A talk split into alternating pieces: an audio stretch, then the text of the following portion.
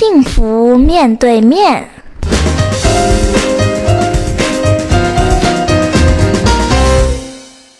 各位听众朋友，大家好，欢迎来到今天的幸福面对面，我是乔安。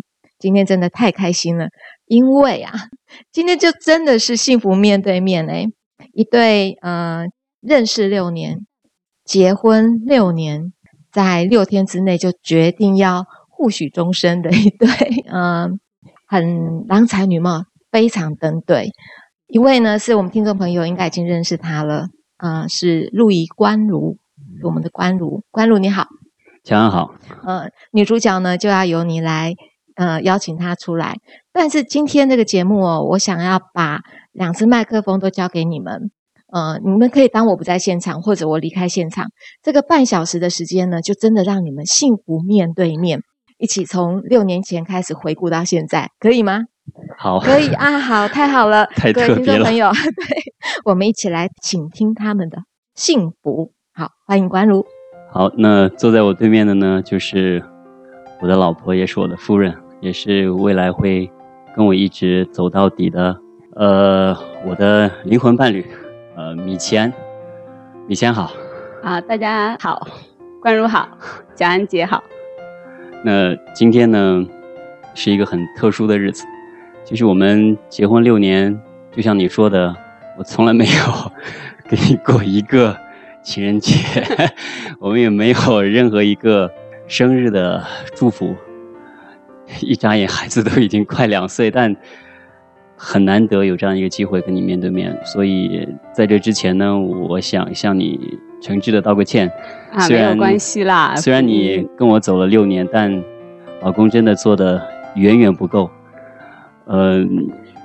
我觉得人生能够遇到你是我的最大的。不，不要搞得跟写情书一样，好不好？我觉得这样子我我会很紧张。你还是平常的你好了，你平常不会这么肉麻。因为我要抓住机会。今天，呃，其实这个幸福面对面呢，我觉得应该希望未来更多的人都能够以这样的方式，真的能够面对面，因为。我们一直说修身齐家治国平天下，我们最重要的是家庭要幸福，这才是根本。所以，老婆，今天我就做主持人吧，我就采访你几个问题，可以吗？啊，好吧，看在小安姐的面子上，可以答应你。呃，首先第一个问题，你当时为什么爱上我？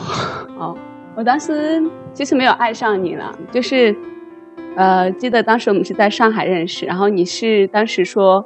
准备出家哈，好像是不打算再娶老婆，后来就被别人硬拉着去跟我见面，我也是被别人硬拉着去跟你见面。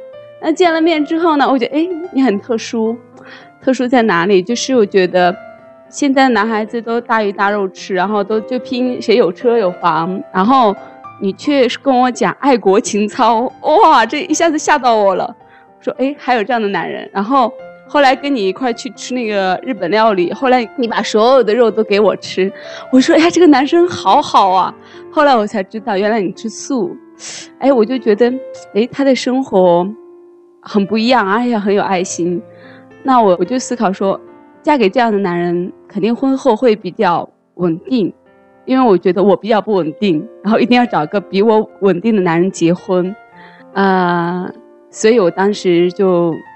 放弃了上海的工作，去成都找你，那么又跟你在一起一个星期呢，然后一个星期嘛，他们的朋友都觉得，哎，那既然他们两个是以情侣的方式在相处，就安排在一个房间，那我跟我们家先生在一个房间，那我们家先生就没有任何的那个非君子的想法了，我就觉得，哎，这个男人怎么会这么特殊呢？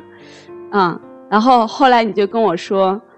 如果我有一天我确定娶你，哦，我才会跟你怎样怎样。我说哇，这么好的男人，赶快抓住机会嘛。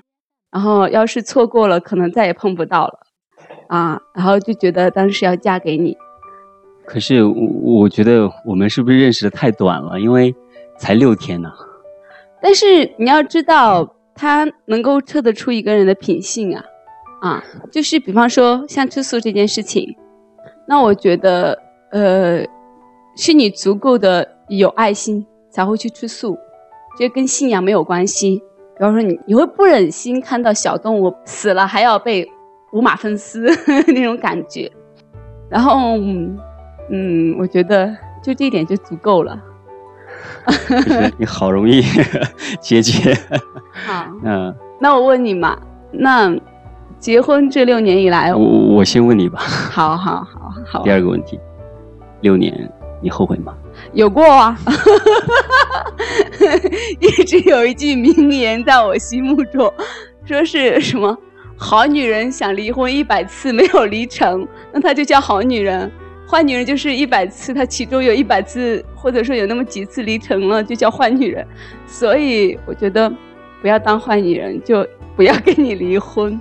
我很幸运。好，那第三个问题也是最后一个问题，因为你也知道，现在我的一个未来的一个志向，就是想要真的把过去的这个部分能够制胜的，把它切身的能够去做。呃，未来呢，有可能我们没有豪宅，也没有豪车，也没有那些风花雪月的那些，甚至最简单的一个旅游吧，都有有可能不一定有这个时间也好，还是有这个机会。那 比如说，就像在山上过这样的日子，你觉得你未来你愿意跟我走下去吗？哎，没有关系啊。你问我这样问题的时候，你为什么会不好意思？因为我觉得这辈子能够遇到你吧，或者是在我最低谷的时候遇到你，而这六年，其实我觉得我亏欠的很多。就像以前，你不是跟我说夫妻之间不能有什么后悔呀、亏欠呀，这个能量值比较低吗？不有利于夫妻关系吗？我说，因为这么多年我都不爱，或者说不擅长对最亲的人。说出内心的话，也许我的学生有很多，我在舞台上可以讲很多，但最挚爱的人有可能我很少，因为有可能我觉得做就行了，干嘛要说那么多？嗯，但其实我很了解你。但是你现在在改变呀，你不觉得吗？所以有的时候你每次想跟我讲好听的，你讲不出来，然后但是你又知道我想听，但我都能感觉到你在宽，你在宽两秒，然后因为。你有看到我想听你讲好听的，然后你现在会能看得出来，而且讲的一次比一次多，我觉得已经很值了。你你已经在改变，而且我也在改变。我觉得我也不会说像像，啊，还是会喜欢听你讲好听的，怎么会不喜欢呢？但是不会像以前去，我完全依靠你，因为完全依靠你，当你一稍微不注意我，我们就会吵架。你会痛苦，我也会痛苦。那我们的宝宝呢？会生活在那样环境，也会不快乐。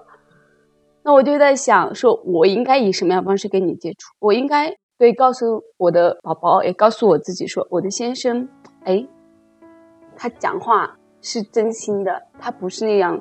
那我应该更独立起来。就像今天早上那个。刚刚上山嘛，上山瑞水姐就跟我们说，不要浪费时间，来赶快我讲给你们听。她就讲给我们听，就说每个人都要成为独立的个体，就是你需要别人关心，但你不能把焦点放在别人身上。别人不关心你，你就不开心；别人关心你，你就开心。那样子你痛苦，别人也痛苦，你们都生活在那个恶性循环里边。那我就觉得对呀，我现在慢慢的被你磨练出来了，谢谢你。不敢当。因为我一直觉得，呃，学完黄庭禅到现在，呃，这几年下来，我一直在努力。因为我过去是在一个从小的一个家暴的环境中长大，你也知道，我是对这种婚姻关系是最痛苦的，或者说最没有自信的。我是过去是一个极其内向、极其自卑的人，我基本上是从来没有主动去追求过任何一个女孩子，而你有可能是第一个。所以，等一下，等一下。是第一个就是第一个，不要讲有可能是第一个哈，这个很重要。第一个，第一个，第一个，谢谢。啊，你接着讲。所以，呃，很多时候真的是无法完完全全做到像 我看一下。好，你先宽两秒再说。像一个呃贴心的老公，呃，所以很多时候我知道我得。陪你了，我得花时间陪陪你说说话，因为我知道你要的不多，甚至有时候只是一个微笑，只是一个拥抱，就是你经常跟我说的。我觉得 比起别人来讲，你已经是非常了不起了。所以，我一直是以一种想要全力以赴去爱你，但有时候又不知道怎么爱。那唯一能做的就是，在你最需要的时候，在你最无助的时候，我永远是做你的后盾。所以我很喜欢生病啊。比方说，有的时候觉得自己快感冒了，那就通过凉水澡加重一下。以后不要这样好吗？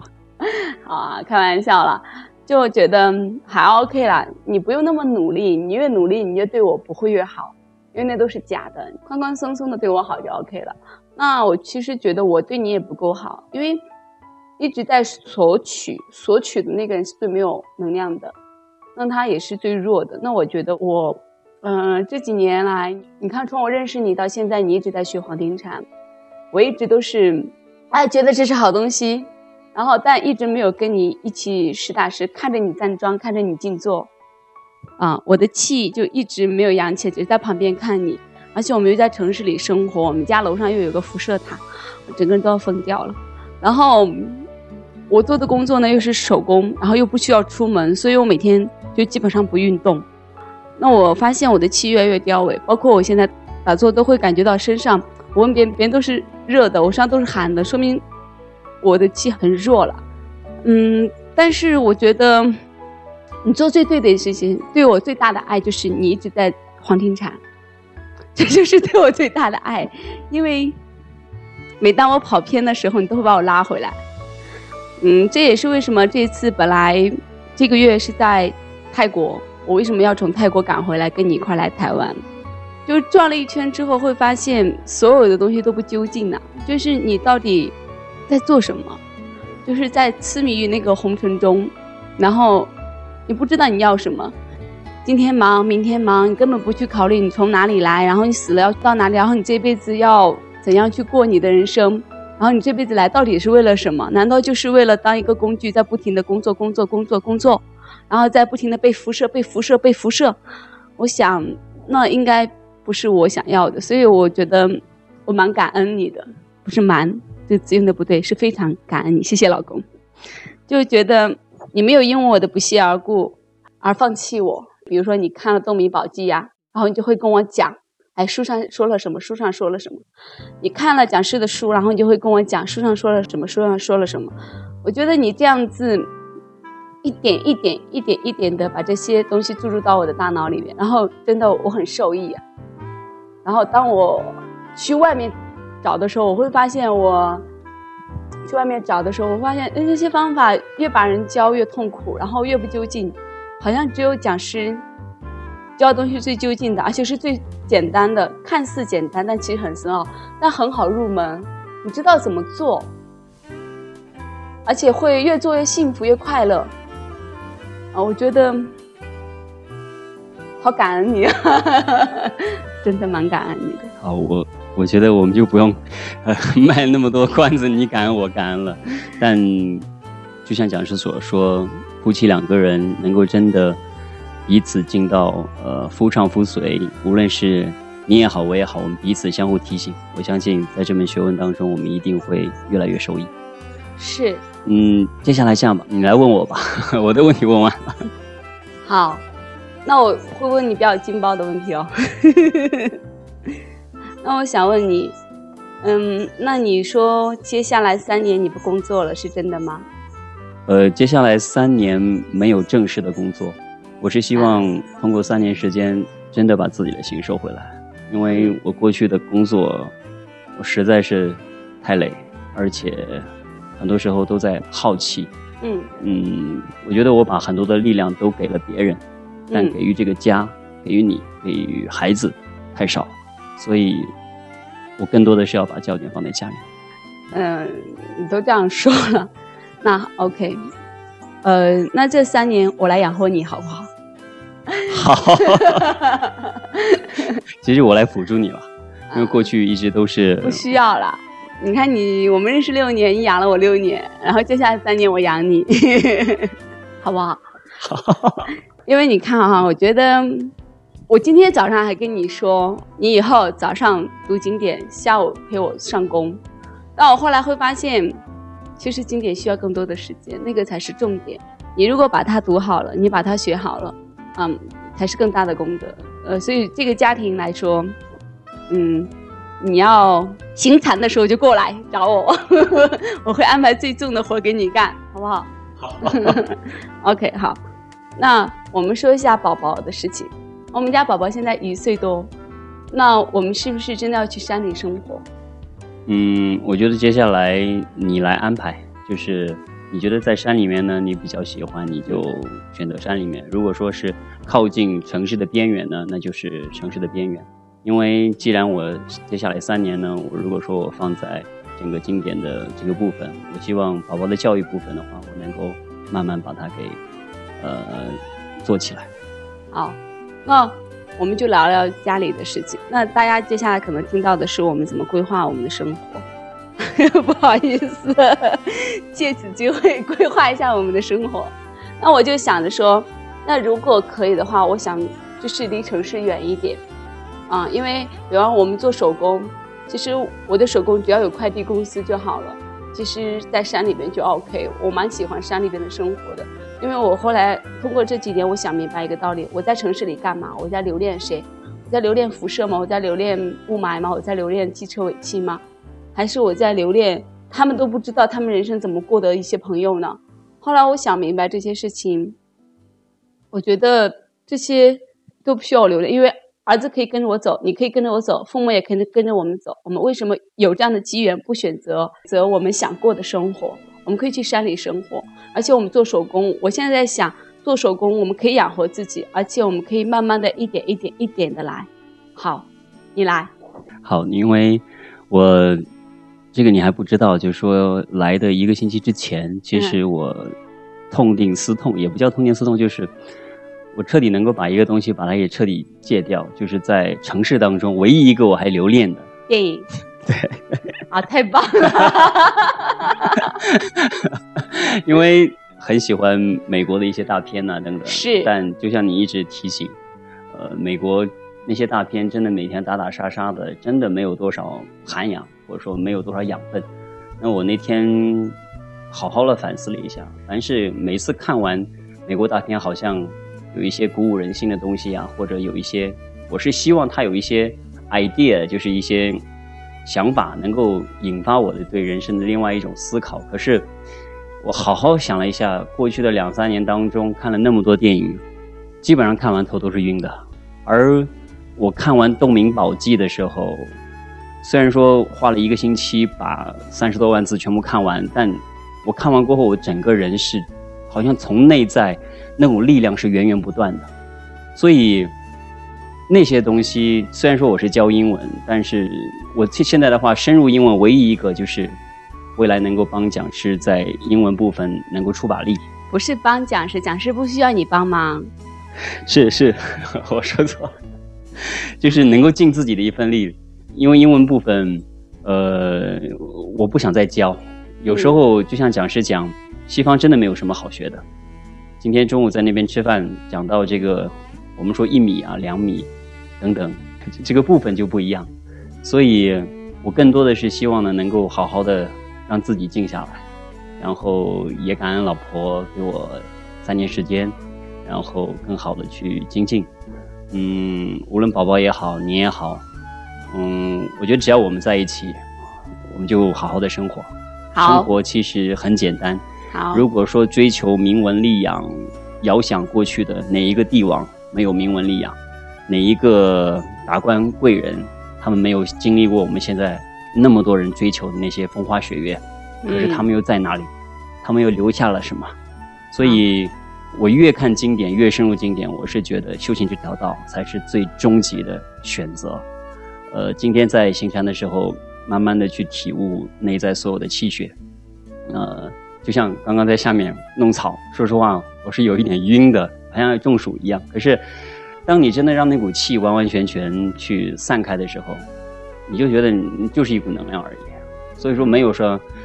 嗯，给自己再加一些什么？我要晕了啊，我要待会眼睛要黑了等等。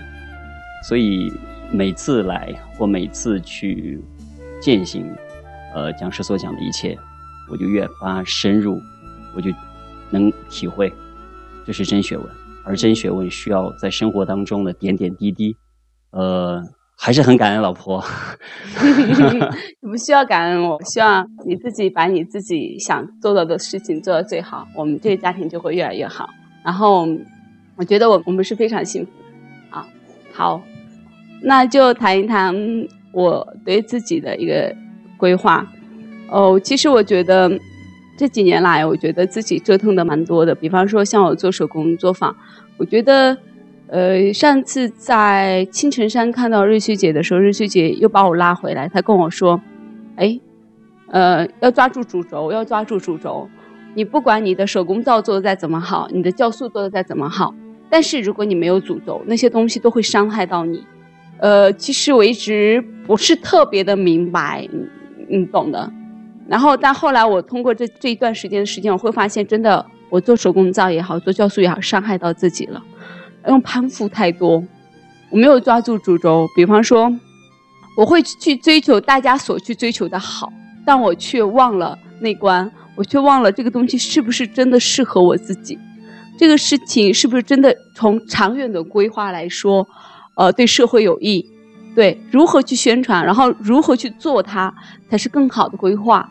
更好的事情，然后我就是被所谓的假象给骗服了。所谓假，比方说，哎呀，没有关系啊，晚上九点呀到十一点再加个班啊，然后我做的事情都没有意义啊，我在帮助社会啊，给他们少用一瓶洗面奶，用我的手工皂，我就这个时候，但其实不是这样的，这样子，你的精气神被伤了，你没有一个很好的精气神，别人看到你精气神是掉位的，你做的东西再好，都真真正正的帮助不到别人。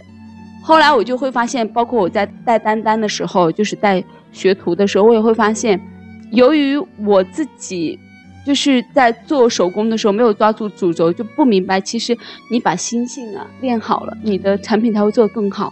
我把这个丢掉了，我也觉得产品要好，产品要好，产品，但是我也不知道我在追什么，对。然后你的身体敏感度也不够，然后只是在买的油啊也好，这些只是听别人讲这个好还是不好，你自己最真实的身体的那个感受你忘记了，啊，结果在做手工皂的时候也伤害到了自己的大脑，因为它有那个碱的那个味道嘛，会冲到鼻子，冲到鼻子之后直接伤害到大脑，结果也导致我现在身体不太好。